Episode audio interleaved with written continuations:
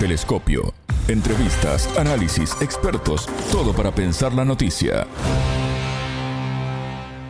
¿Cómo impactó la adhesión a Rusia de las repúblicas populares de Donetsk y Lugansk y las regiones de Zaporizhia y Gerson?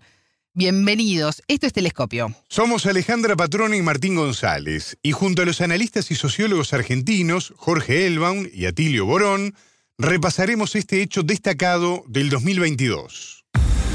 En Telescopio te acercamos a los hechos más allá de las noticias.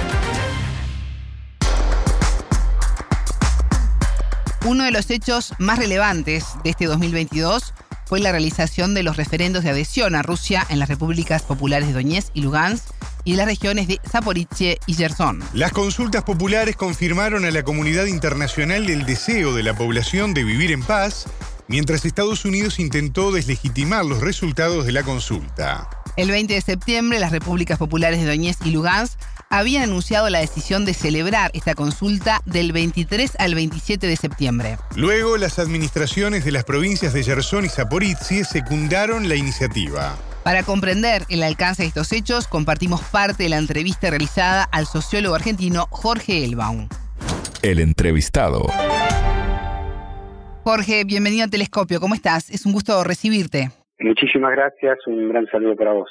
Las votaciones en los colegios electorales de la República Popular de Lugansk y las regiones de Gerson y Zaporilla terminaron este 27 de, septiembre. ¿Cómo evaluás las votaciones para la adhesión a, a Rusia?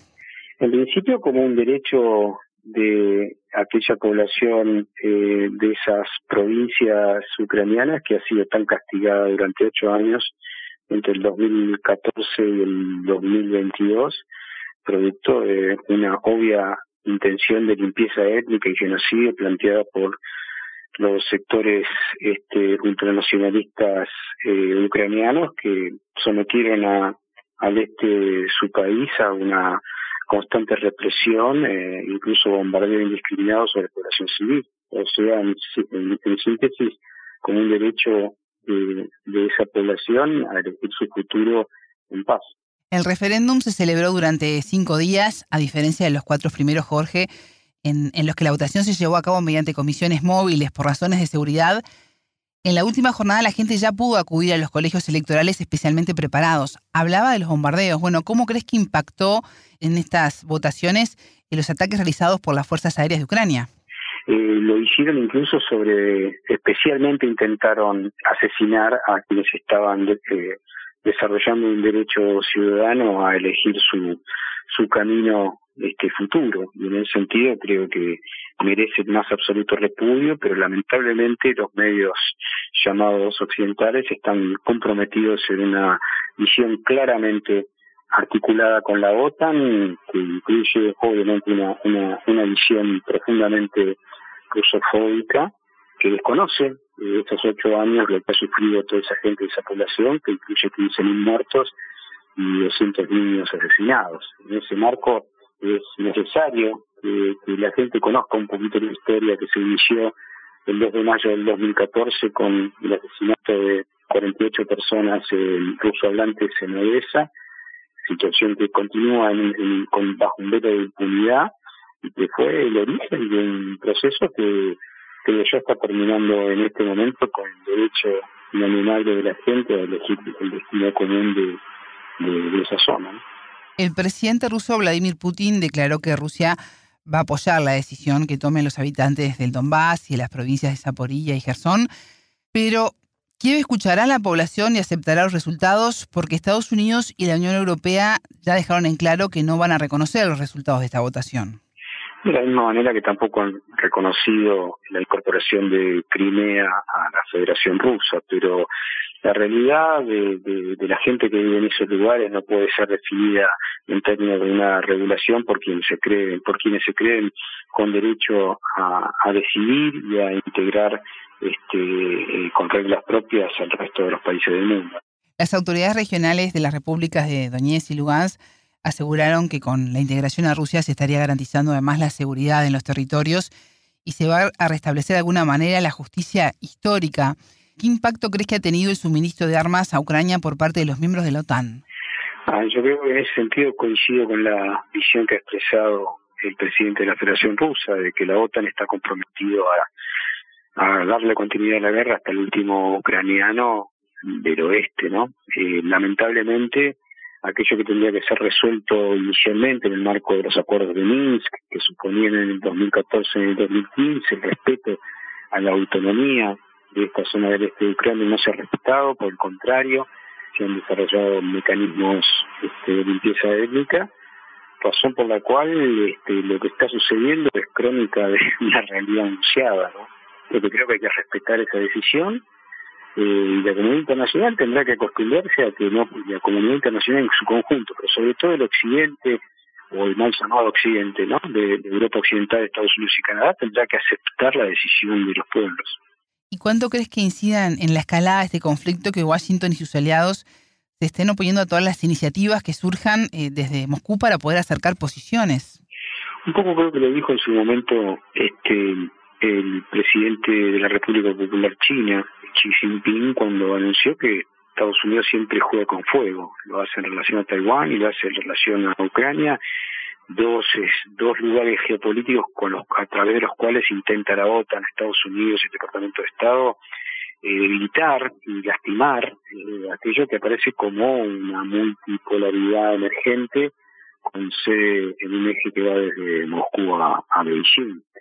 Eh, creo que poder retrasar implicará lamentablemente muchas vidas, tanto ucranianas como rusas, pero hay un movimiento estructural que no va a poder detenerse y que tiene que ver con la motivación soberana que tiene este, Moscú, que no ha podido ser vencida en los últimos siglos y tampoco será vencida en la actualidad.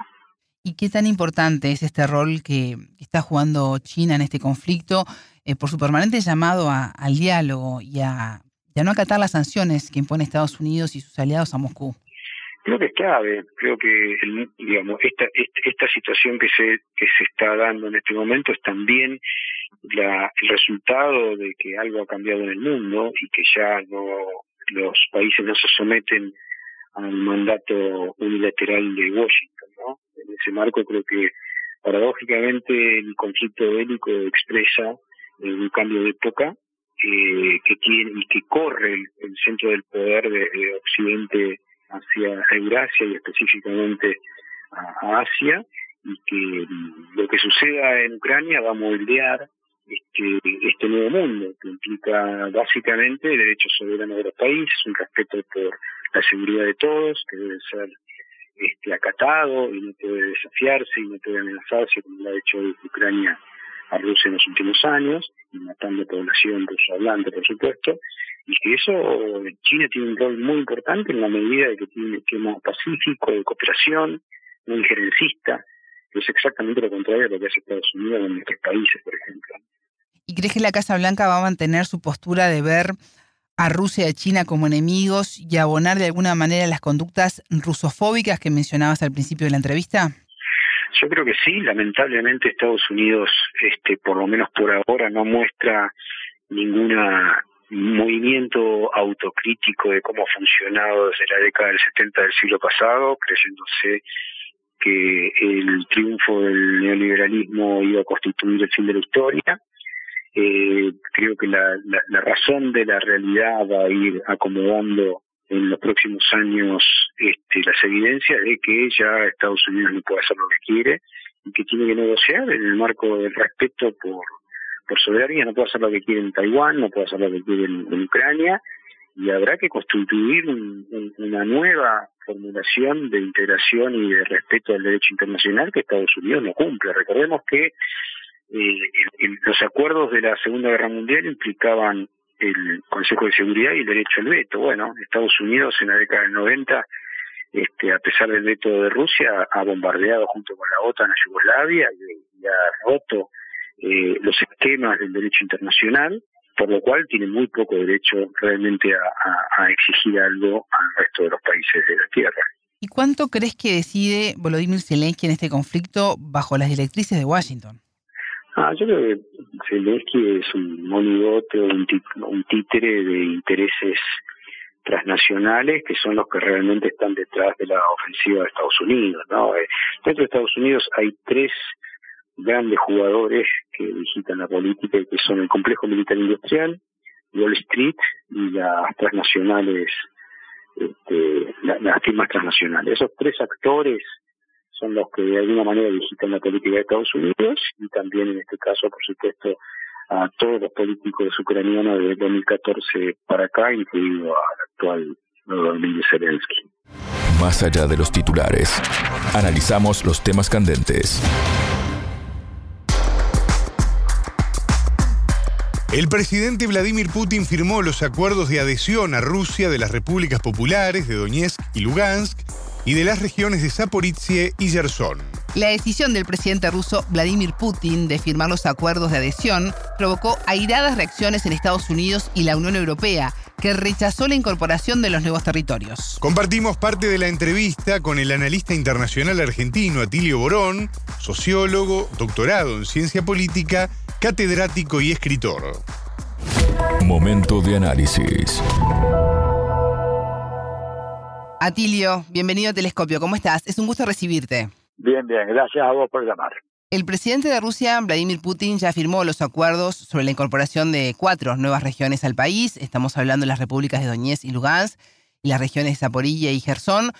¿Cómo repercute este hecho histórico en la política internacional?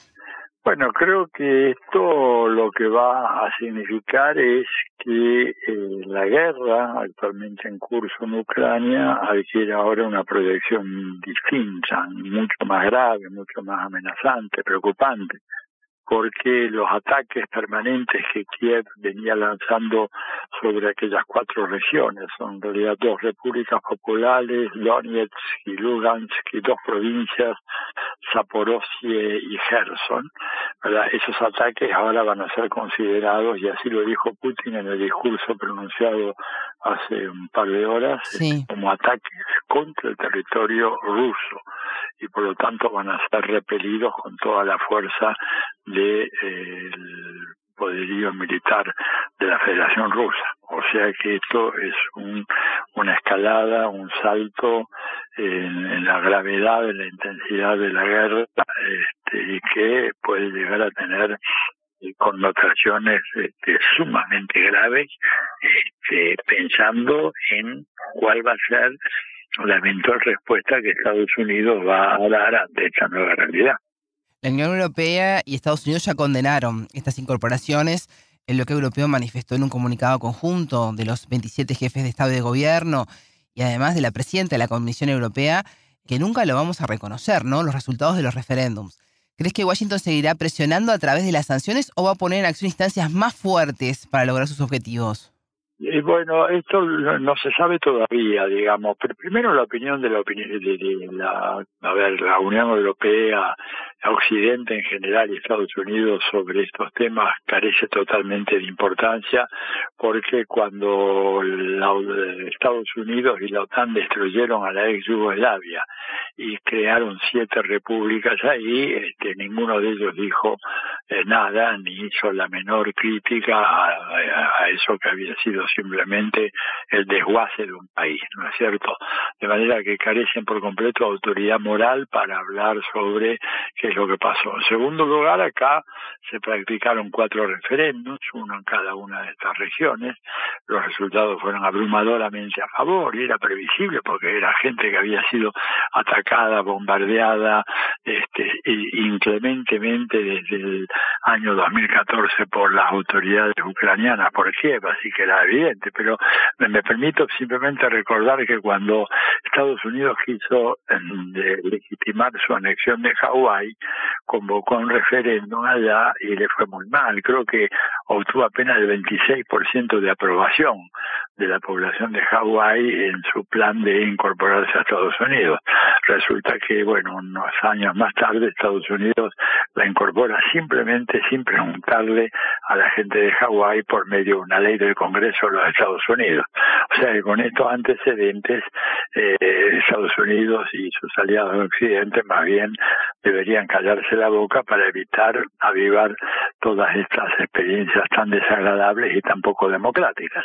Creo que evidentemente, y ya redondeando la pregunta, van a desconocer. La idea acá es muy clara, o sea, el, el objetivo de todo esto es la destrucción de Rusia. No es que lo digo yo, en la entrevista contigo, sino que está escrito, ¿verdad?, en los documentos de Paul Wolfowitz cuando era el subsecretario de Defensa de los Estados Unidos, el famoso memorándum sobre las nuevas orientaciones de la política exterior de Estados Unidos hacia Rusia, en donde decía que por más que Rusia ya ahora no sea comunista y se haya abrazado al capitalismo, sigue siendo un país muy poderoso, muy grande, con muchos recursos naturales, con una gran tecnología y por lo tanto va a ser un obstáculo para cualquier proyecto que Estados Unidos quiera desarrollar en, en Europa Oriental o en Eurasia. Y por lo tanto hay que hacer todo lo posible para debilitar a Rusia, no importa que ahora sea capitalista. Digo, esto está escrito del año 92, se filtró en parte del documento, se filtró eh, a la prensa norteamericana, por supuesto la, la, la prensa cipaya de América Latina ni mencionó ese documento, pero hoy en día, digamos, en Internet lo podés encontrar. O sea que es claro que a partir de esa premisa, ratificada después por el famoso informe de la, de la corporación RAND del año 2019, en donde ya la RAND dice hay que hacer que Rusia salga a pelear una guerra, a librar una guerra, y para eso tenemos que instalar armas de carácter letal, esa es la expresión que usan, lethal weapons, ¿no? Armas letales. En Ucrania es evidente que no van a reconocer absolutamente nada y que eh, Rusia va a descargar ahora sí eh, el arsenal que tiene, no digo el nuclear, pero no descartaría que algún armamento nuclear táctico pudiera llegar a ser utilizado. Ojalá que no, ojalá que no, pero bueno, por otra parte vemos que Estados Unidos está dispuesto a todo, han hecho el sabotaje ahora destruyendo eh, o bien utilizando parte del gasoducto Nord Stream 2, que es fundamental para la autonomía industrial y económica de Europa.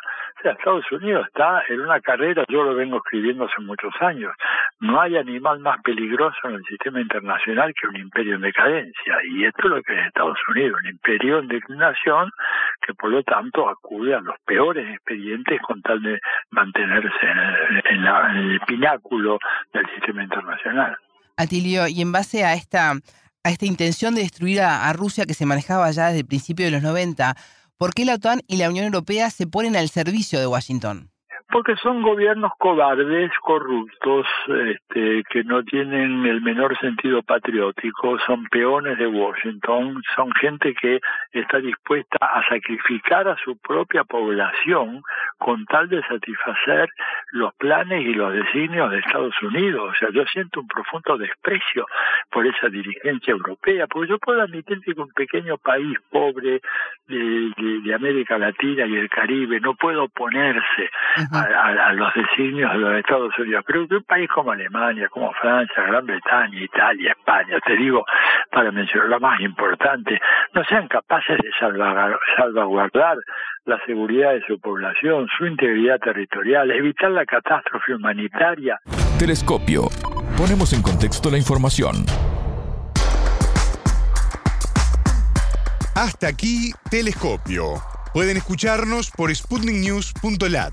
Ya lo saben, la frase del día la escucharon en Telescopio. Todas las caras de la noticia en Telescopio. Estados Unidos está dispuesto a todo, han hecho el sabotaje ahora destruyendo eh, o bien utilizando parte del gasoducto Nord Stream 2, que era fundamental para la autonomía industrial y económica de Europa. O sea, Estados Unidos está en una carrera, yo lo vengo escribiendo hace muchos años, no hay animal más peligroso en el sistema internacional que un imperio en decadencia, y esto es lo que es Estados Unidos, un imperio en declinación que por lo tanto acude a los peores expedientes con tal de mantenerse en el pináculo del sistema internacional. Telescopio. Un espacio para entender lo que sucede en el mundo.